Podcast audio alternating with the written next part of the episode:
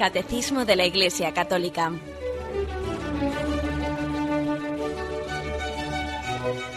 Un programa dirigido por Monseñor José Ignacio Munilla, Obispo de San Sebastián.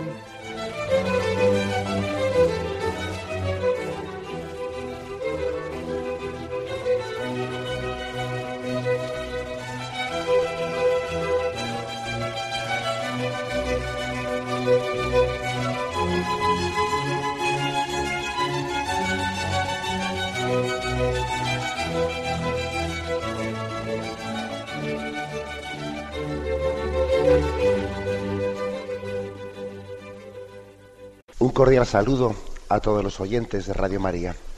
Un día más, con la gracia del Señor, proseguimos el comentario del catecismo de nuestra Madre la Iglesia. Estamos dentro de la explicación referente al sacramento de la Eucaristía y es en el punto 1333 donde nos hemos quedado. Habíamos explicado los distintos nombres que recibe pues el sacramento de la Eucaristía, con los que la Sagrada Escritura, la tradición de la Iglesia, la ha designado, y ahora entramos en otro apartado que tiene como título La Eucaristía en la economía de la salvación. El primer apartado es los signos del pan y del vino. Bien, vamos a centrarnos pues en esto. Los signos del pan y el vino. Nosotros queremos también fijarnos en, en lo pequeño, en lo menudo, porque sabemos que en ellos se esconde, ha querido revelarse los dones de Dios. Queremos ser contemplativos, ¿no? como lo era pues San Francisco de Asís y tantos otros santos, porque ellos eran capaces de ver en la, en la hermana tierra, en el hermano pan, en el hermano vino, en la hermana agua, eran capaces de ver signos en los que, en los que Dios se manifestaba, se manifestaba la grandeza y la humildad de Dios al mismo tiempo. Bien, vamos pues a leer el punto 1333. Los signos del pan y del vino. Dice, en el corazón de la celebración de la Eucaristía se encuentran el pan y el vino, que por las palabras de Cristo y por la invocación del Espíritu Santo se convierten en el cuerpo y la sangre de Cristo. Fiel a la orden del Señor, la Iglesia continúa haciendo en memoria de Él hasta su retorno glorioso lo que él hizo la víspera de su pasión. Tomó pan, tomó el cáliz lleno de vino. Al convertirse misteriosamente en el cuerpo y la sangre de Cristo, los signos del pan y del vino siguen significando también la bondad de la creación.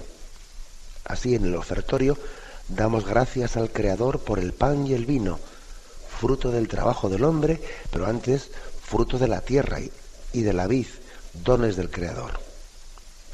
La Iglesia ve en el gesto de Melquisedec, rey y sacerdote que ofreció pan y vino, una prefiguración de su propia ofrenda. Bueno, afirmaciones principales ¿eh? de este punto 1333.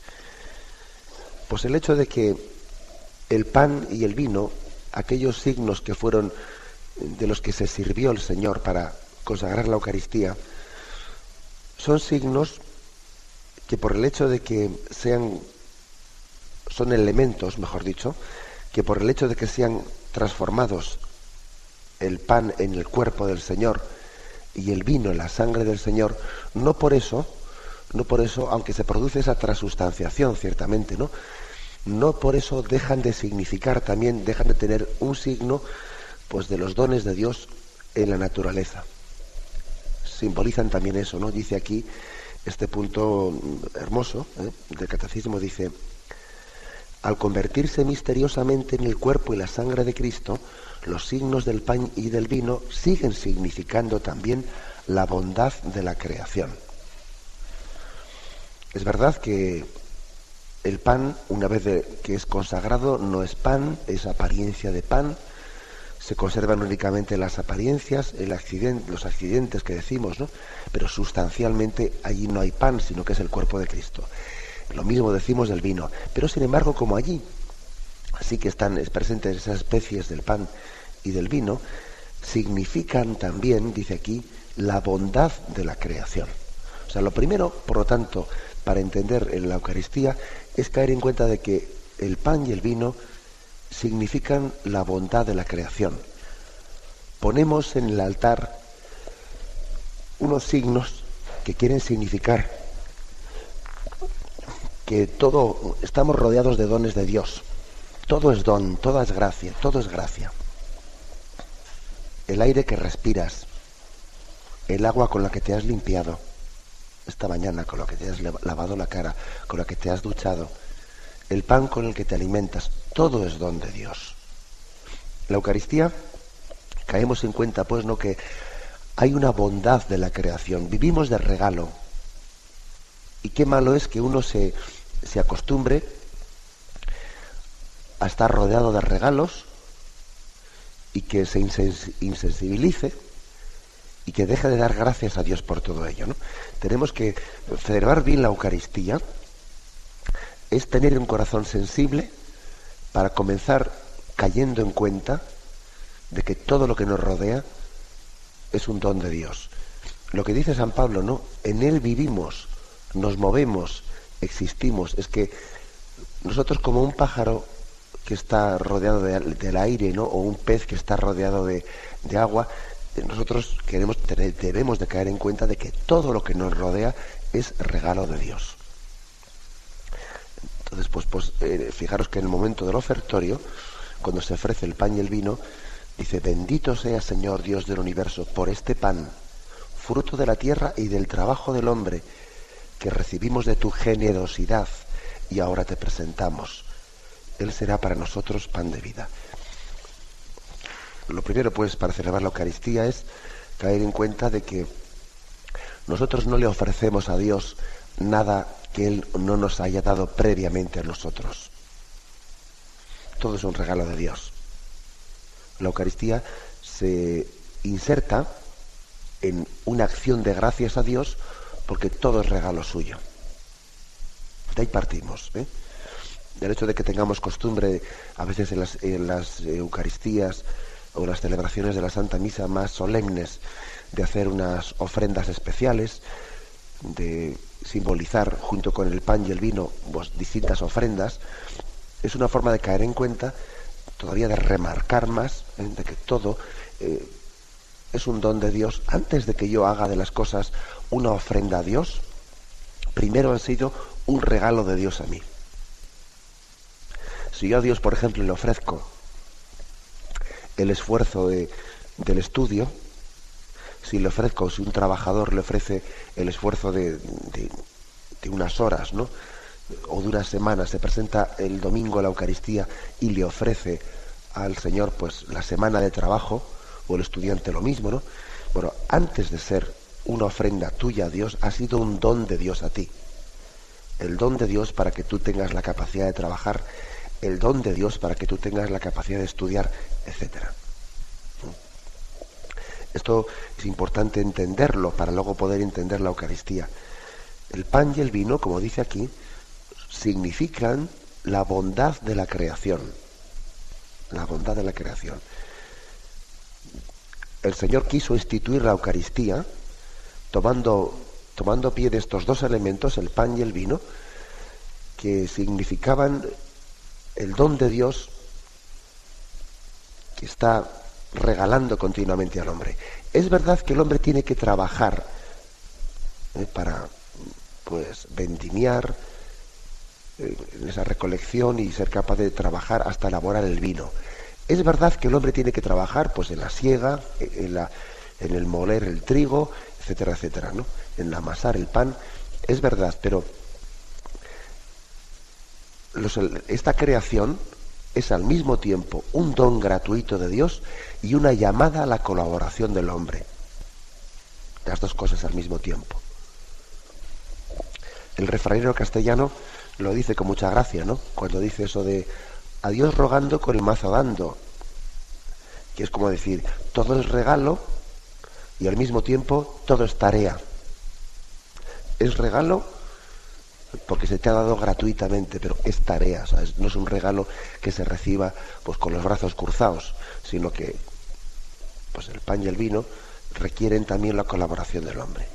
Que recibimos de tu generosidad y ahora te presentamos fruto de la tierra y del trabajo del hombre. es decir, veamos cómo en la ofrenda del pan y el vino se remarcan esas dos cosas. En esta vida todo es don de Dios, pero no hablamos del don de Dios en un sentido pasivo, no, sino que es un don de Dios también en un sentido activo, porque Dios te da la gracia no solo de dártelo, sino de hacerte partícipe de ese regalo que te está dando. ¿Qué es más? Como se dice, ¿no? Regalarle a un hombre el pescado o darle la caña para que él lo pesque. Pues, lógicamente es mucho más lo segundo. Dios no solo te da el pescado, es que primeramente te ha dado la caña para que tú lo pesques. Bueno, pues eso mismo es eso que tanto se dice, ¿no? Pues, pues hace el Señor con nosotros. El Señor no se limita a darnos los dones en un sentido pasivo, sino a hacernos colaboradores con la tarea de la creación. Se dignifica al hombre mucho más. Una madre no quiere más a su hijo ¿eh? porque se lo dé toda la boca y porque le haga un inútil, o sea, en el sentido de que no le, no le exija también pues que él mismo aprenda a cuidarse, a ordenarse. No, una madre es mejor madre cuando sí le, está continuamente rodeando a su hijo de cariños y de atenciones, pero le hace crecer, le hace ser también él partícipe de eso mismo que está recibiendo. Cuando al niño le hace también poner la mesa, cuando al niño le hace también pelar, pelar pues, la fruta o las patatas para preparar la comida, es decir, le está haciendo colaborar en lo que él mismo va a recibir. Eso mismo es lo que dice el ofertorio de la misa. Fruto de la tierra y del trabajo del hombre, don de Dios, don gratuito de Dios y al mismo tiempo participación en ese don por, eh, por, el, por el esfuerzo del hombre, ¿no? que es también gracia divina, por supuesto. Bueno, esto es lo que se remarca tanto ¿no? en este primer punto. El Señor toma el pan, toma el vino y quiere que sean signos de, de la bondad de la creación, de la bondad de Dios que nos lo regala todo, pero al mismo tiempo de la colaboración del hombre en esa, en esa creación.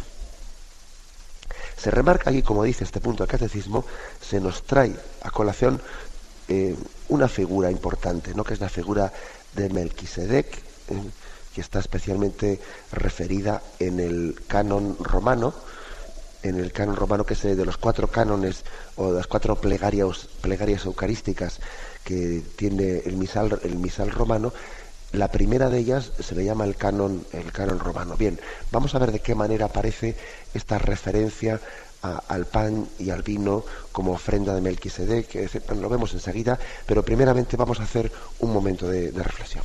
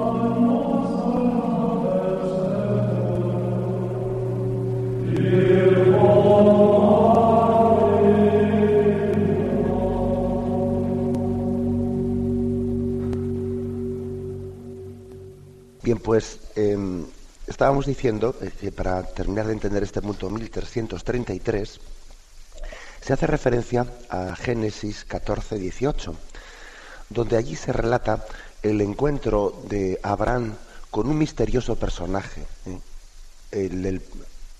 con el rey de Salem, que era el profeta, el sacerdote del Dios Altísimo, Melquisedec.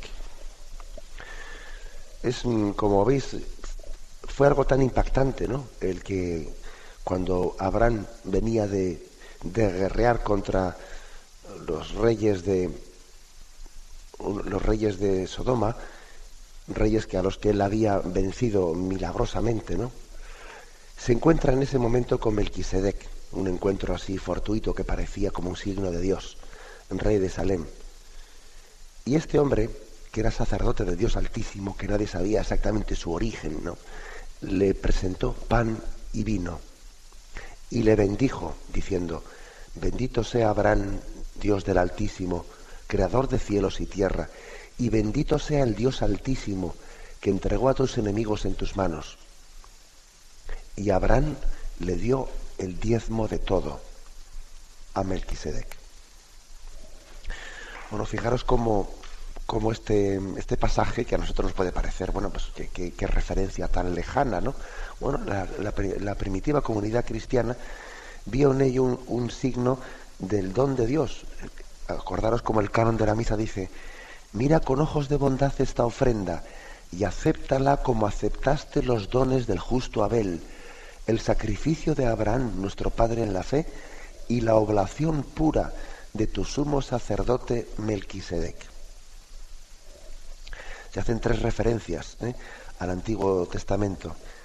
La de Abel, que sabéis cómo dice que Abel tenía un corazón sencillo y los, y los dones que él presentaba eran aceptados ¿no? gustosamente por Yahvé, mientras que los, las ofrendas que Caín realizaba no eran gratas a los ojos de Dios, porque eran hechas por, por un corazón turbio. Tenemos que, presentar pues la Eucaristía, ofrecerla con un corazón transparente. En segundo lugar está la imagen de, de Abraham ofreciendo eh, en el monte Moria a su hijo Isaac la imagen, pues, eh, remarca mucho el que alguien cuando ofrece una cosa a Dios, no ofrece a alguien algo ajeno, una cosa, sino se ofrece a sí mismo, ofrece la carne de su carne y sangre de su sangre. Es decir, Abraham al ofrecer a su hijo Isaac era como si él mismo estuviese siendo ofrecido, como si él mismo estuviese siendo sacrificado. No era ofrecer algo, sino ofrecerse él. Y en tercer lugar, la tercera ofrenda dice, ¿no? Los dones del justo Abel, el sacrificio de Abraham, nuestro padre la la oblación pura de tu sumo sacerdote Melquisedec. Melquisedec es este sacerdote del Dios Altísimo que ofrece el pan y el vino y hace esta, esta sencilla eh, acción de gracias después de que, de que Abraham ha sido bendecido por Dios en, en la batalla y Dios le ha dado la victoria frente a reyes que eran muchos más pues mucho más poderosos que él, ¿no? Militarmente. Es un subrayar, pues, ¿eh? un subrayar el que el don de Dios trasciende las capacidades del hombre, pero al mismo tiempo las implica. Así es la salvación de Dios, fíjate bien. La salvación de Dios supera tus capacidades, pero las quiere implicar, o sea, quiere, quiere que las pongas en juego. Es lo que decía San Agustín, el que te creó sin ti, no te salvará sin ti. Dios para crearte no te pidió permiso, te trajo a esta vida como una elección suya, sin colaboración del hombre, más que, bueno, ojo, sí, con la colaboración de tus padres. ¿Mm? Con la colaboración de tus padres te trajo, pero vamos, no, no con la tuya propia. Sin embargo, la salvación, la salvación que sigue siendo un don gratuito como tu creación, lo que aquí se quiere remarcar con lo del pan y el vino, etcétera, tanto, es que la salvación, sí, es un don de Dios, pero un don de Dios transmitido también a través de la colaboración del hombre, con el concurso del hombre. El que te creó sin ti no te salvará sin ti. Por eso se insiste tanto eso de que Dios rogando con el mazo dando, etcétera. Es decir, se insiste mucho en que el pan y el vino son signo del don de Dios, pero un don de Dios transmitido a través de la colaboración del hombre que tiene que vendimiar, que tiene que cosechar, que tiene que morir el trigo, que tiene que, etcétera, etcétera. El don gratuito de Dios que suscita la colaboración del hombre. ¿eh? Es lo que aquí se requiere remarcar de una y otra forma. Símbolo, pues, el pan y el vino de los dones, la bondad de la creación, pero a su vez también símbolo de cómo el hombre ha sido introducido en la obra de Dios y hecho copartícipe también, ¿no? Hecho, hecho también protagonista, mejor dicho, ¿no? de ese don de la salvación gratuito que él da a todos. El punto siguiente, en 1334, eh, continúa un poco explicando esto. En la antigua alianza, el pan y el vino eran ofrecidos como sacrificio entre las primicias de la tierra en señal de reconocimiento al Creador. Pero reciben también una nueva significación en el contexto del Éxodo. Los panes ácimos que Israel come cada año en la Pascua conmemoran la salida apresurada y liberadora de Egipto. El recuerdo del maná del desierto sugerirá siempre a Israel que vive del pan de la palabra de Dios. Finalmente, el pan de cada día es el fruto de la tierra prometida, prenda de la fidelidad de Dios a sus promesas. Bueno, lo dejamos aquí y luego concluimos, pero fijaros, significados del pan. En la antigua alianza, el pan y el vino, bueno, pues son signo de las primicias de la tierra, es señal de reconocimiento al Creador. Y esa costumbre de entregar las primicias en la ofrenda eh, al, a Melquisedec, al sacerdote del Dios Altísimo, es como caer en cuenta, tú me lo diste, yo te lo ofrezco. Tú me lo diste, yo te lo ofrezco os conté el otro día, recuerdo que os conté la anécdota de, de, la ofrenda que hizo aquí al Cristo en Palencia esa atleta eh, que obtuvo la medalla, la medalla de oro, creo que era de campeona de Europa de 5.000 metros, bueno, pues que hizo una ofrenda al Cristo diciendo esa, esa oración tan hermosa que os conté, ¿no? Señor, esta victoria es tuya. Y el Señor podía responderle, y también tuya, porque yo te la he dado. Y las dos cosas son verdad. Las dos cosas son verdad. Es tuya y es mía. Es mía y es tuya, porque, porque es que Dios te ha dado los dones, te ha dado la capacidad para que tú mismo la ejercites, la desarrolles. Esta victoria es tuya. Y el Señor podía haberle respondido, sí. Y yo te la he dado a ti para que también esta victoria sea tuya. La salvación es de Dios y al mismo tiempo Dios le ha dado al hombre la capacidad también de hacerse sujeto activo ¿eh? del don de la salvación. Ese es un primer sentido. Segundo sentido, dice, em, recibe también una nueva significación en el contexto del, del Éxodo. Los panes ácimos que Israel come conmemoran la salida apresurada y liberadora de Egipto. El pan simboliza lo que ocurrió lo que ocurrió la noche de la liberación,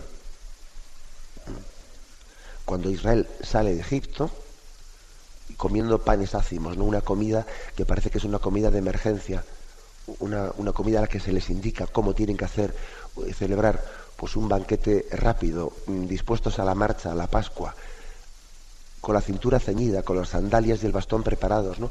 Esa cena con los panes ácimos simboliza la cena de la liberación. Y luego el pan encima sigue haciéndose presente en todo el paso por el desierto, cuando el maná sigue cayendo del cielo, ¿no? O sea que también el pan es un, es un recuerdo continuo y permanente a la historia de la salvación por la que Yahvé fue conduciendo a su pueblo Israel por, por el desierto y le, sacó, sacó de la esclavitud. El pan y el vino es pues también signo, recuerdo de, un Dios que está sacándonos de la esclavitud, que te está alimentando, que te está acompañando, es también un contexto de, podríamos decir, una economía de vivir en, en guerra. ¿eh? Estamos siempre en guerra contra, frente al pecado, estamos en guerra frente a los enemigos del alma. Y Dios te está alimentando para sacarte de la esclavitud, para sacarte de Egipto. Dios te está alimentando para que seas capaz, ¿eh? capaz de pasar por el desierto. Igual que los ejércitos. Pues nosotros a veces los ejércitos no vemos más que a la gente que combate. Sí, pero ojo, para que un ejército funcione tiene que haber detrás de los combatientes muchísimas personas que están, están permitiendo que los soldados estén alimentados, que todo el material que se necesita pues, para la guerra esté a mano, esté en el frente, esté en primer lugar. Bueno, pues eso es también lo que significa el, pan de la Eucaristía. Significa el, que Dios ha estado alimentando a su pueblo cuando pasaba por el desierto, que día a día le dio el alimento para que pudiese combatir, que le dio el pan, el pan ácimo para que saliese aquella noche liberadora de Egipto. Igual que en los ejércitos existen los servicios de intendencia, ¿no? Bueno, pues también esta es la intendencia, la asistencia continua de Dios sobre nosotros que estamos peregrinos por el desierto. Finalmente dice, el pan de cada día es el fruto de la tierra prometida, prenda de fidelidad de Dios a sus promesas. El cáliz de bendición, al final del banquete pascual de los judíos, añade a la alegría festiva del vino una dimensión escatológica, la de la espera mesiánica del restablecimiento de Jerusalén. Jesús instituyó su Eucaristía dando un sentido nuevo y definitivo a la bendición del pan y del cáliz. Bien, ¿qué quiere decir? Que una vez que el pueblo de Israel ya se ha introducido en la tierra prometida, bueno, pues entonces ya, ya ha pasado por el desierto, ya el maná ha dejado de tener lugar, ya el pan, el pan y el vino ya no tienen ese significado de el alimento de la, eh, de la batalla, para poder pasar por el, pan, por el desierto y, pasa a tener un significado nuevo que enriquece lo anterior, que es que es como un pequeño adelanto del alimento del cielo. Ya no es únicamente pan para el camino, para, alimentarte de fuerzas para combatir, es también adelanto del manjar del cielo. Es como una Mm, por eso dice aquí lo de dimensión escatológica, que parece una palabra un poco complicada, pero sencillamente quiere, quiere decir esto de dimensión escatológica, que la Eucaristía no solo es alimento que te da fuerza para el camino, sino que es pequeño adelanto, bueno, pequeño no, gran adelanto del cielo en nuestra vida. Es las arras de lo que está por llegar. Otro aspecto pues distinto, ¿no? Que complementa al anterior. Bien, vamos a reflexionarlo brevemente y continuamos enseguida.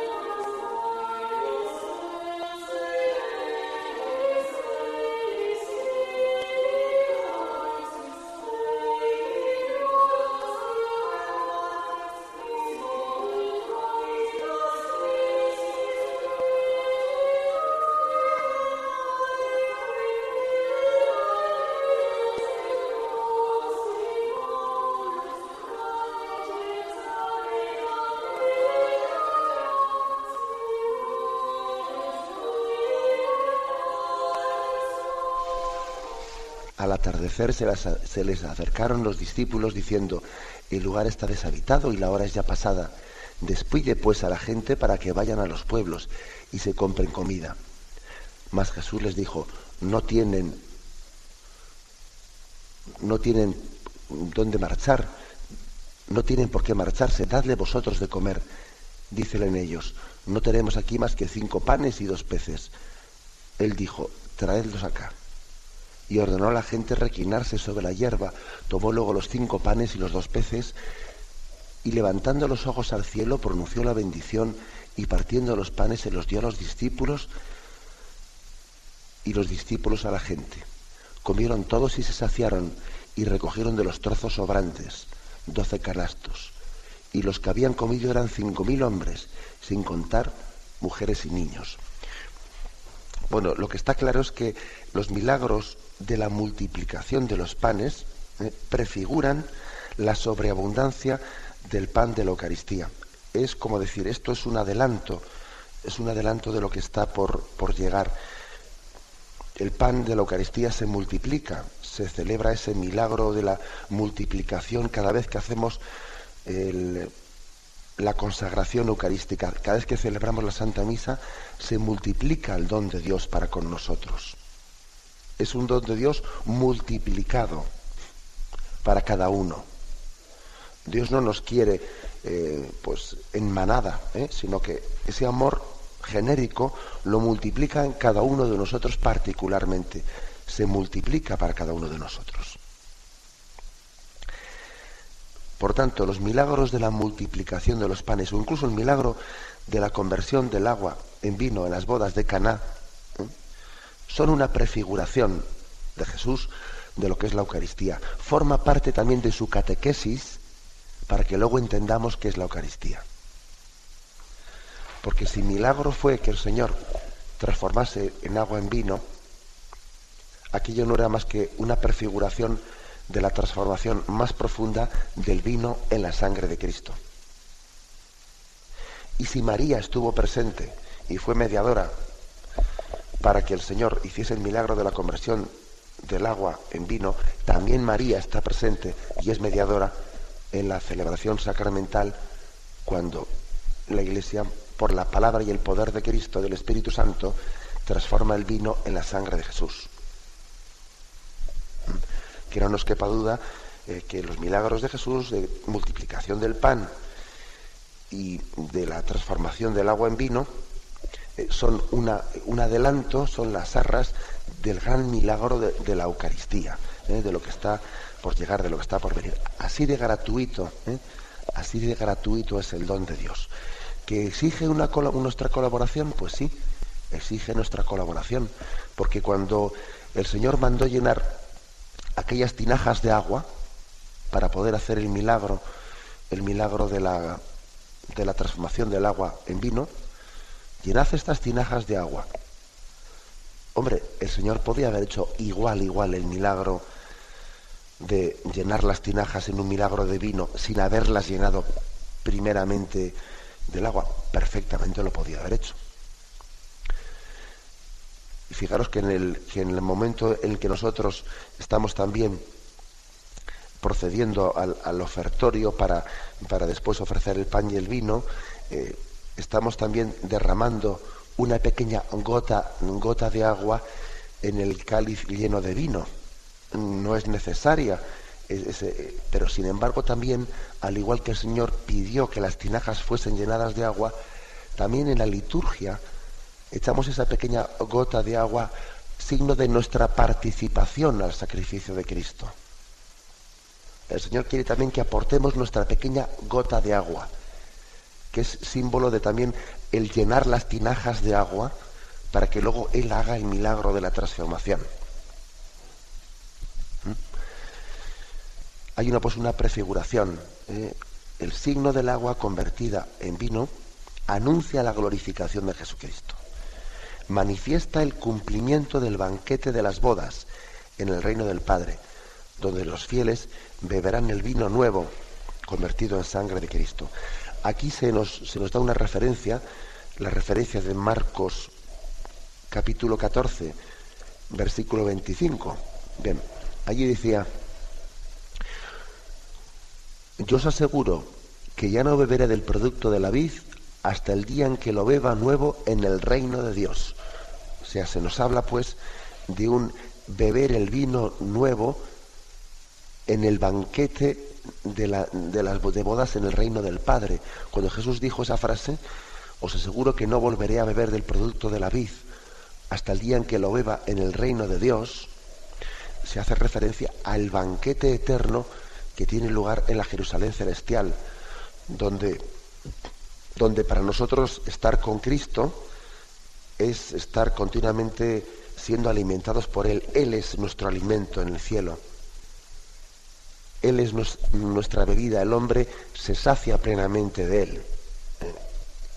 A eso es a lo que le llamamos el banquete de las bodas, eh, del banquete de bodas en, la Jerusalén celestial.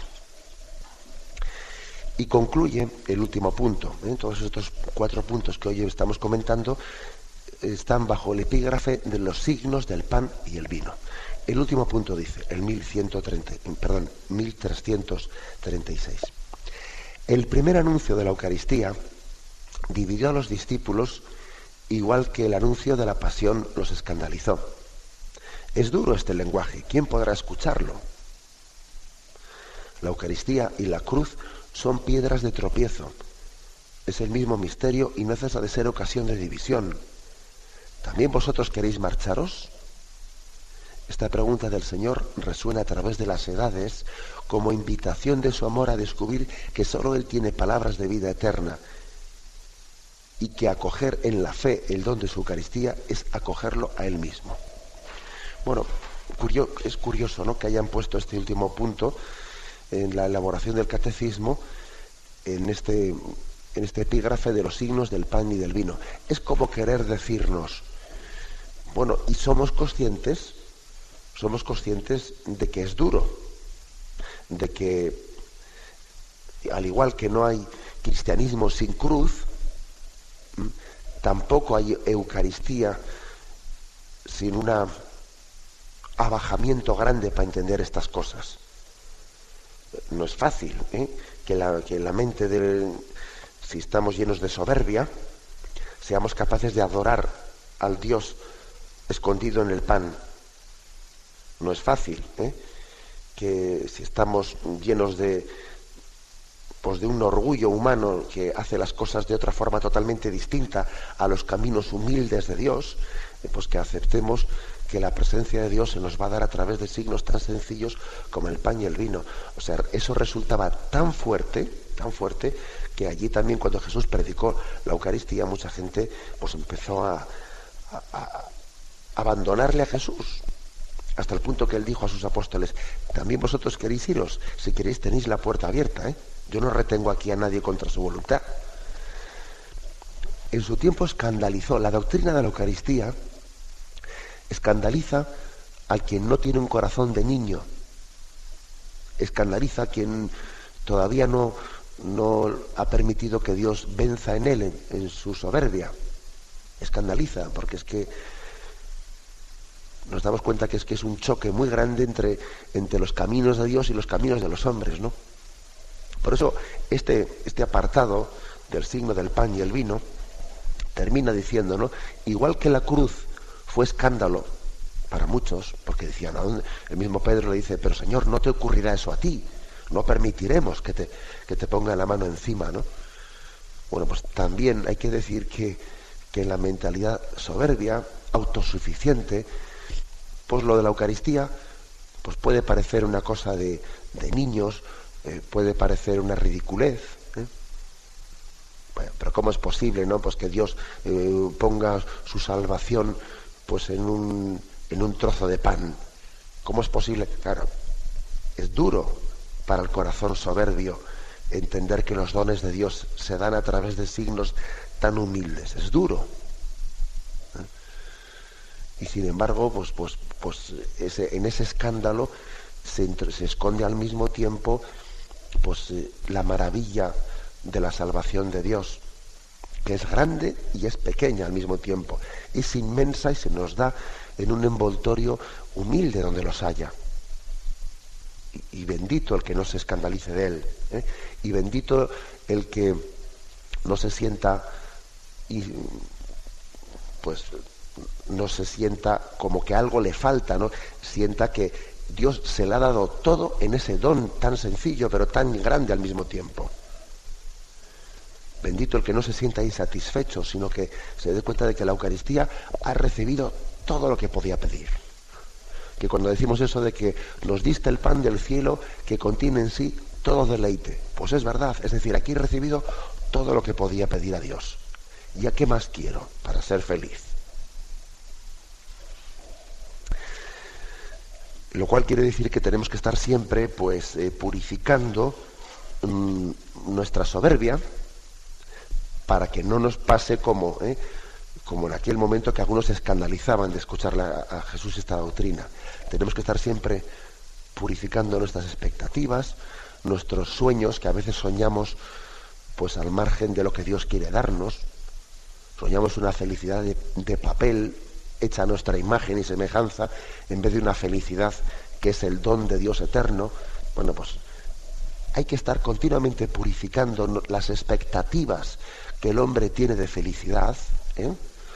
estarlas siempre purificando, para que cuando venga el don de Dios, tú te sientas plenamente eh, satisfecho, o sea, con él, pleno, lleno. ¿eh? No, que no te ocurra como le ocurrió a aquellos, aquellos contemporáneos de Jesús, que él les habló de la Eucaristía y dijeron, bueno, bueno, bueno, ¿qué dice este? Me voy a otro lado. Les estaba ofreciendo el máximo que les podía ofrecer, pero ellos, como tenían otras expectativas, como esperaban otra cosa, no supieron reconocer el don de Dios.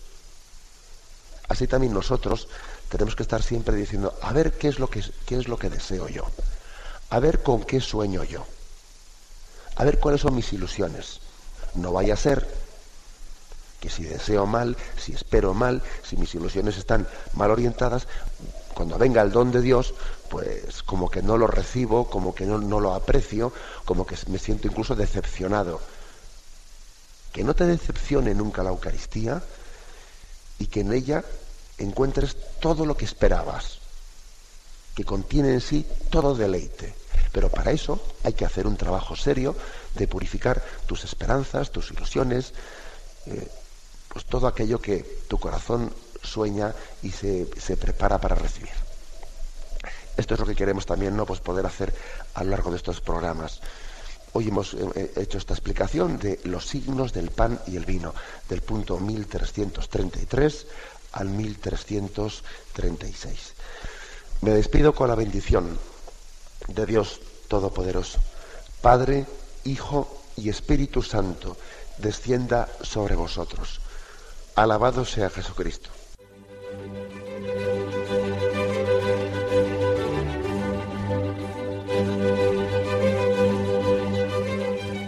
Finaliza el Catecismo de la Iglesia Católica, un programa dirigido por Monseñor José Ignacio Munilla, obispo de San Sebastián.